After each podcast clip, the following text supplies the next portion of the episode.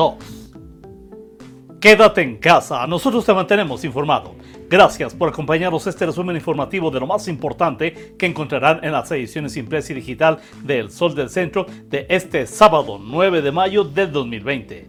En la información. El gobierno estatal se encuentra trabajando en la implementación de acciones efectivas para asegurar la salud y bienestar de la población ante la actual contingencia sanitaria por el coronavirus COVID-19. Sin embargo, no se descuide en ningún momento la estrategia de seguridad, la cual sigue siendo efectiva, sólida, coordinada y de resultados. Así lo manifestó el gobernador Martín Orozco Sandoval tras encabezar la mesa de seguridad con representantes de los poderes legislativo y judicial, así como empresarios de la entidad. El mandatario señaló que su gobierno sigue dando buenos resultados gracias a la actuación de la Corporación de Seguridad Estatal, que en coordinación con las Fuerzas Armadas Federales ha realizado decomisos y detenciones importantes que abonan al clima de paz que se vive en Aguascalientes. El estado de Aguascalientes concluye la semana hábil con un total de 391 pacientes positivos a coronavirus COVID-19, 19 más que los reportados el jueves y que representan 5.11% de incremento en un lapso de 24 horas. A ellos se suman 408 ciudadanos sospechosos a la espera de los resultados que les arroje la prueba practicada. Según el comunicado técnico diario del seguimiento de esta enfermedad en territorio estatal dado a conocer por el ICEA, se tiene registro de 13 personas fallecidas luego de que la autoridad de salud determinara para efectos estadísticos realizar la suma de todos los fallecidos por el lugar de ocurrencia y no de procedencia. De manera inesperada, personal de salud, médicos, enfermeros, camilleros y todos aquellos seres anónimos que se encuentran en la primera línea de batalla contra el coronavirus en Aguascalientes, varios de los cuales han fallecido, recibieron un muy merecido homenaje a su labor, a la cual aún le quedan muy largas jornadas.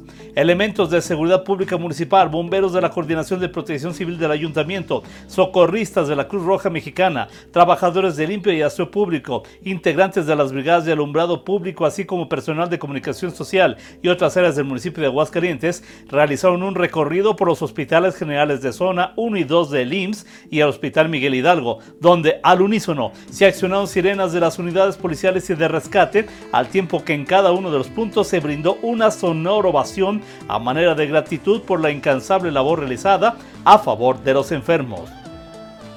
En sesión ordinaria de Cabildo Virtual, como medida para evitar la propagación de contagios, el Ayuntamiento de Aguascalientes aprobó la propuesta de inversión del Fondo de Infraestructura Social Municipal por 227 millones 557 mil 903 pesos.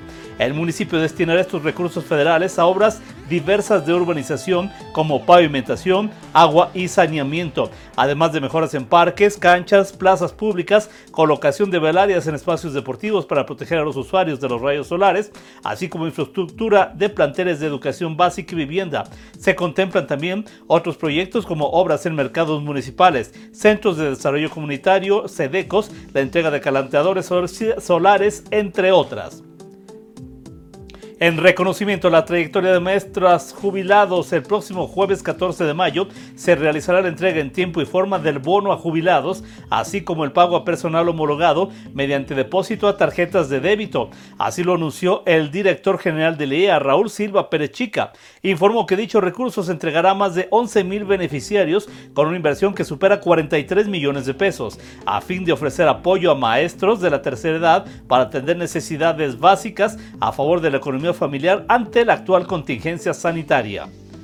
En información policíaca, un menor de un año y seis meses de edad perdió la vida trágicamente luego de ser atropellado por un vehículo dentro de un predio ubicado en las inmediaciones de un invernadero en la carretera estatal 153 del municipio de San Francisco de los Romo. Fue alrededor de las 13 horas de este viernes cuando se reportó el hecho en el servicio de emergencias, por lo que a este lugar acudieron policías preventivos y paramédicos de Licea, quienes confirmaron el lamentable fallecimiento de este niño. Y el detalle de esta información y mucha más lo podrá encontrar en las ediciones impresa y digital del Sol del Centro de este sábado 9 de mayo del 2020. La dirección general de este diario se encuentra a cargo de Mario Mora Gaspi. Yo soy Mario Luis Ramos Rocha, le deseo un excelente fin de semana y que como todos los días amanezca bien informado con el periódico líder, El Sol del Centro y por favor, quédate en casa. Nosotros te mantenemos informado.